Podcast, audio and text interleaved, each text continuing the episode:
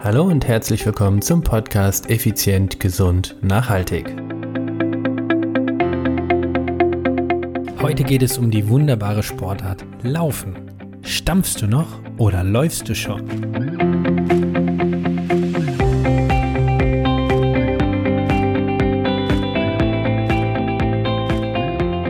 Hallo und herzlich willkommen hier bei Effizient, Gesund und Nachhaltig. Ich bin's wieder, Stefan. Stefan Schlegel, dein Unternehmer, Mentor und Podcaster. Es ist Dienstag, es ist Effizient, Gesund, Nachhaltig Zeit. Ja, und heute möchte ich mich mit einem meiner Lieblingsthemen beschäftigen, nämlich mit der wunderbaren, wunderschönen Sportart des Laufens, Joggen. Doch, jetzt erstmal Butter bei die Fische ich sehe jetzt immer mehr Menschen, die jetzt ja, ihre Laufsachen morgens schnüren und dann doch ein bisschen draußen joggen gehen. Wunderbar, herrlich. Aber wusstest du, dass das Joggen oder quasi der Laufstil wie eine eigene Unterschrift ist? Ich bin früher, also meinen letzten Marathon quasi, bin ich ja äh, 2010 gelaufen. Und zwar über die Ziellinie des Ironman auf Hawaii.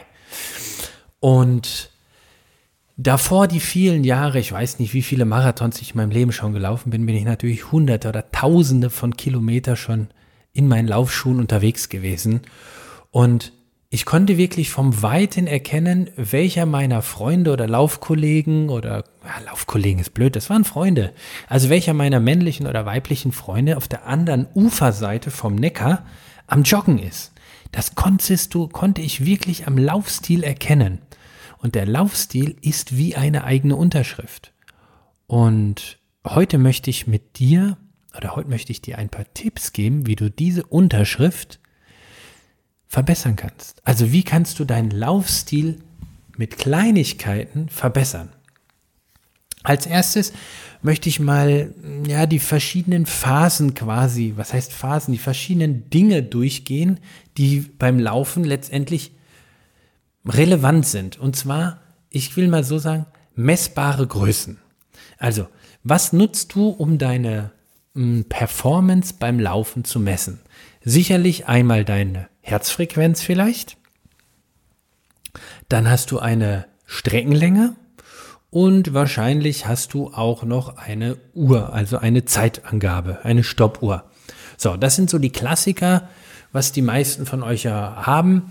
Das heißt, Herzfrequenz wird gemessen, die Strecke wird gemessen oder die kennst du und ähm, was haben wir noch? Die Zeit. Genau, so, die drei Parameter.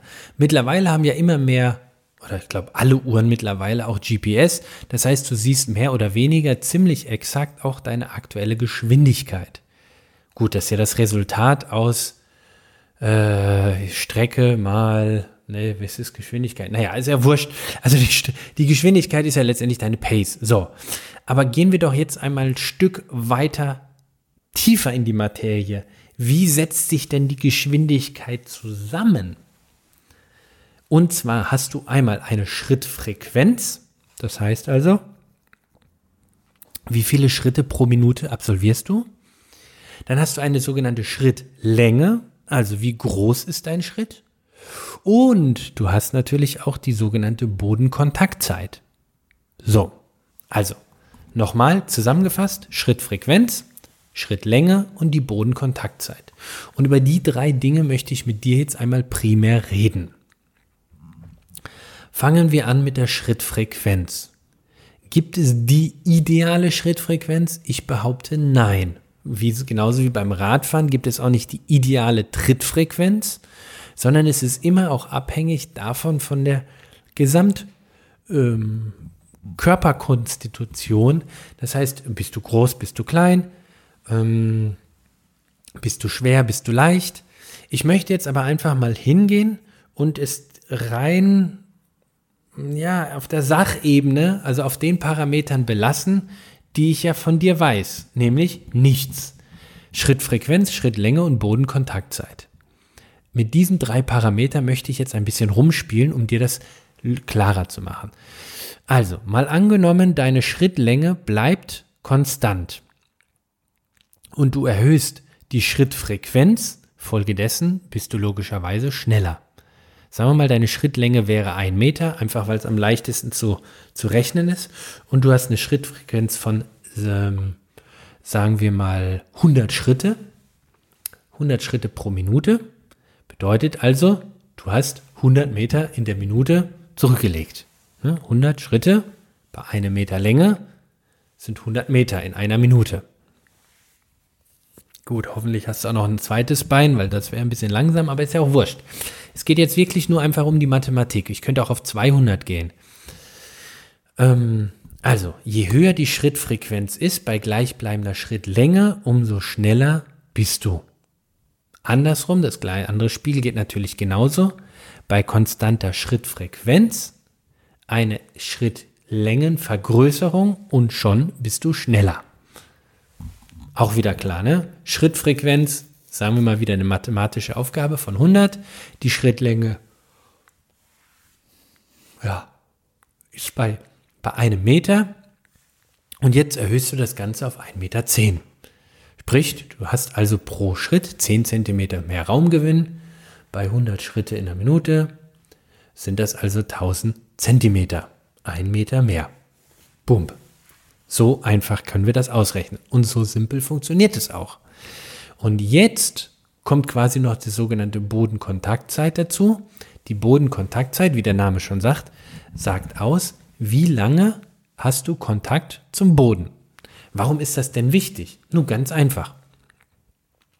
Wenn du über, den, über die Ferse dich abfängst, dann über den Mittelfuß, über die, zum Vorderfuß rollst, um dich dann am Vorderfuß abzudrücken, bist du sicherlich länger mit der Bodenkontakt, also hast du eine höhere Bodenkontaktzeit, als wenn du dich mit dem Vorderfuß abfangen würdest und sofort wieder nach vorne katapultieren würdest. Denn die alles am Boden bremst dich, während das in der Luft dich ja nach vorne bringt. Joggen oder Laufen ist ja nichts anderes wie jedes Mal nach vorne springen. Wie ein kleines Rehlein hüpfst du ja nach vorne. Oder ein Springbock. Du hüpfst, du springst ja immer wieder nach vorne.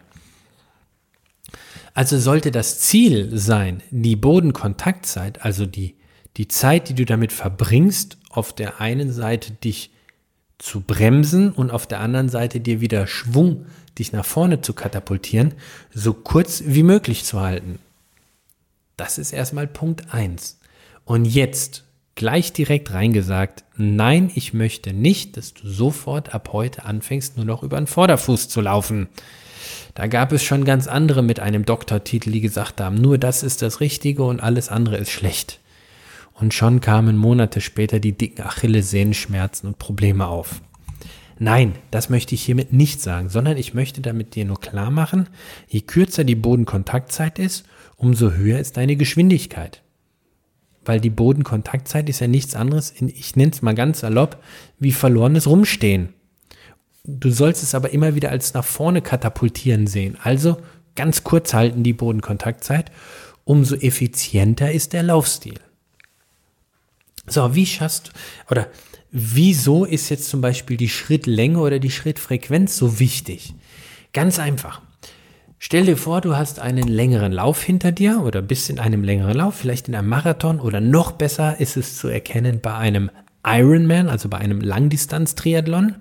Muss kein Ironman sein, also bei einem Langdistanz-Triathlon. Dann hinten raus so ab Kilometer 20 beim Marathonlauf.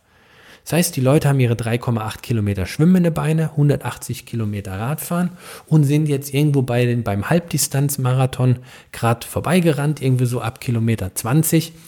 Wirst du schon sicherlich bei den meisten sehen, dass die Bodenkontaktzeit länger ist und dass die Schrittlänge kürzer wird.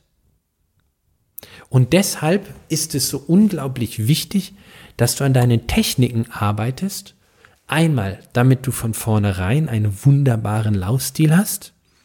Zum anderen aber auch, damit du hinten raus, also wenn es richtig anfängt anstrengend zu werden, immer noch eine sehr gute Technik hast mit einer kurzen Bodenkontaktzeit, mit einer großen Schrittlänge und mit einer gleichzeitig hohen Schrittfrequenz. Jetzt ist ja die reine Logik ja schon vorhanden, dass du weißt, die Schrittlänge ist nicht unendlich groß sinnvoll bei, äh, weil dann die Schrittfrequenz ja auch wieder irgendwann wieder abnimmt. Ne, wenn du riesen Ausfallschritte machst, kannst du ja nicht eine hohe Frequenz fahren. Also das Ganze muss natürlich in einem Einklang, in einer Harmonie oder in ein, besser gesagt in einer Symphonie der Effizienz zusammen harmonieren. Also, die Schritt, je höher die Schrittfrequenz ist und je höher die Schrittlänge ist, umso kürzer ist die Bodenkontaktzeit und das wiederum macht dich deutlich schneller. So, und beides solltest du aufs Maximum ins Positive gesehen ausloten oder auch, auch ausreizen. Denn nichts, wirklich nichts anderes machen doch die unglaublich herausragenden äh, Marathonläufer, also die richtigen Profis, die irgendwie um die zwei Stunden den Marathon beenden, ist übrigens abartig, zwei Stunden, die um die zwei Stunden in die Ziellinie laufen, die haben eine unglaubliche Frequenz bei einer beeindruckenden Schrittlänge und es sieht so aus, als wenn die den Boden gar nicht berühren. Natürlich sind das aber auch keine Typen, die 80 Kilo wiegen. Die wiegen halt wahrscheinlich ihre 50, 60 Kilo, vielleicht auch 65, aber dann hört es auch schon auf wohingegen ich als schwerer Brocken mit knapp um die 80 da einfach äh, nichts zu sagen habe. Aber auch bei mir, als ich in meinen Top Marathonzeiten gelaufen bin, und das war unter drei Stunden, habe ich um die 70 Kilo gewogen bei Meter 82. Jetzt wiege ich um die 80 und bin halt ein deutlich, deutlich stärkerer Radfahrer. Nein, also jetzt vermische ich vielleicht was oder du oder ich verwirre dich. Zurück zum Ursprung. Also, Hohe Schrittfrequenz, hohe Schrittlänge, kurze Bodenkontaktzeit heißt Attacke Bestzeit. Wie bekommst du das Ganze jetzt hin? Indem du darauf achtest und das auch mal misst. Ich hatte zum Beispiel früher, und das ist jetzt keine Schleichwerbung, da gab es einen Hersteller namens Polar, die hatten damals eine Uhr, wo ich so einen Chip an meine Schnürsenkel hatte, der auch die Bodenkontaktzeit gemessen hat und die Schritt, Schrittfrequenz und damit auch die Schrittlänge. Also es war echt sehr, sehr beeindruckend. Das ist schon 15 Jahre oder so her. Also ich denke mal, die Technik wird da deutlich weitergekommen sein schon. Wahrscheinlich, vielleicht hast du das jetzt in den Schuhsohlen oder so, keine Ahnung. Ich bin raus aus dem Thema Laufen sozusagen. Also zumindest in der, in der High-End-Kategorie. Aber ich möchte dir einfach mitgeben, dass du dass du auf deinen Laufstil achten solltest. Bist du entsprechend aufrecht? Ich habe mir ein paar Dinge immer früher ähm, eingeredet oder in, in, ins, ins Bewusstsein gezogen. Und diese Tipps möchte ich dir einfach jetzt mitgeben. Ich bin in jedem Training, in jedem Lauftraining, habe ich ein paar Lauftechnikübungen eingebaut. Ob das der klassische Kniehub war, also diese Skippings, um die Knie immer wieder hochzubringen, ob das der sogenannte Storchenschritt war, wo die, wo die, wo der Oberschenkel weit nach oben geht und dann der Unterschenkel nach vorne katapultiert. Ähm, da gibt es ganz viele Dinge, ja, oder äh, die vertikalen Sprünge, all solche Sachen. Da gibt es viele Techniken. Aber ich habe immer Lauftechnik integriert, egal ob das ein 30 Kilometer Lauf war, ein 35er oder nur ein kleiner Zehner. Ich habe immer Lauftechnik mit integriert. So, und das Zweite habe ich mir in Wettkämpfen, und das ist etwas, was ich jetzt mal einfach das Geheimnis aus meinem Gehirn dir mal mitgeben möchte. Ich habe immer, immer nur an folgende Dinge gedacht. Ich muss so schön wie möglich laufen. Ja, so schön wie möglich. Nicht so schnell wie möglich, sondern so schön wie möglich. Und zwar ganz einfach je schöner der Laufstil ist, umso technisch besser ist er auch bei mir gewesen. Und, je, und bei mir war es dann immer so, je erschöpfter ich war, umso mehr habe ich mich auf meine Technik konzentriert. Das heißt also, auf sämtlichen Fotos, wo ich echt am Arsch bin, habe ich einen super Laufstil. Weil das ist nämlich das Ziel immer gewesen, so schön wie möglich auszusehen. Nicht als Uga Uga, als Chaka, ich bin der Geilste, sondern weil ich war so müde, ich konnte einfach nicht mehr schneller laufen. Also habe ich gesagt, nimm deine, deine geistige Energie, die noch da ist, und bau sie in eine gute Technik um, damit du so effizient wie möglich läufst. Mit dem bisschen, was ich noch an Energie, an, an ATP und, und, und und Zucker und, und was nicht alles in meinem Körper habe, mach noch das Effizienteste daraus und lauf so sauber, so, so effizient und so schön wie möglich. So. Und das zweite war immer, wenn ich dann noch erschöpfter war und quasi die Impulse vom Gehirn gar nicht mehr zu den Beinen ankamen, weil ich einfach so platt war, habe ich nur noch, also der Weg vom Gehirn zu den Beinen ist ja der längste. Oder zu den Füßen, so von wegen, hebt die Füße hoch und große Schritte und so. Es ging einfach nicht mehr. Aber der Impuls zu meinen Armen war deutlich kürzer. Der Weg zum, vom Gehirn zum Arm ist kürzer. Also habe ich immer nur noch gesagt, schnelle Arme, schnelle Arme. Weil je schneller deine Arme sich bewegen, umso schneller bewegen sich auch die Beine.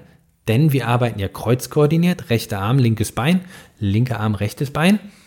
Und von daher, schnelle Arme bedeutet schnelle Beine. Ganz einfach. Zwei Dinge habe ich mir nur in den Wettkämpfen und die habe ich in jedem Ironman oder in jedem Triathlon mir immer wieder gesagt. Lauf schön, aufrecht, dass das Becken äh, geöffnet ist oder aufrecht ist und schnelle Arme. Hey, das ist alles. Probier's aus. Probier's aus und ähm, ich würde mich irre freuen, wenn du mir eine Nachricht zurückschickst. Am besten ein E-Mail mach, äh, an die Adresse podcast.stefan-schlegel.com. Schick mir einfach mal ein paar Infos, wie du deinen Laufstil verbessert hast. Vielleicht auch, wie sich deine Lauftechnik durch diese heutige Podcast-Episode oder dein nächster Lauf vielleicht schon ähm, verändert hat. Ich bin davon überzeugt, dein nächster Lauf wird anders wie der letzte. Denn du wirst jetzt einfach mehr über deine Schrittfrequenz, Schrittlänge, Bodenkontaktzeit, schnelle Arme und schönes Stil achten. In diesem Sinne wünsche ich dir wunderschöne, entspannte und schnell frequentierende Arme, einen tollen Lauf, eine gute Zeit, eine tolle Restwoche und bis dahin, ciao, ciao, bye, bye, dein Stefan.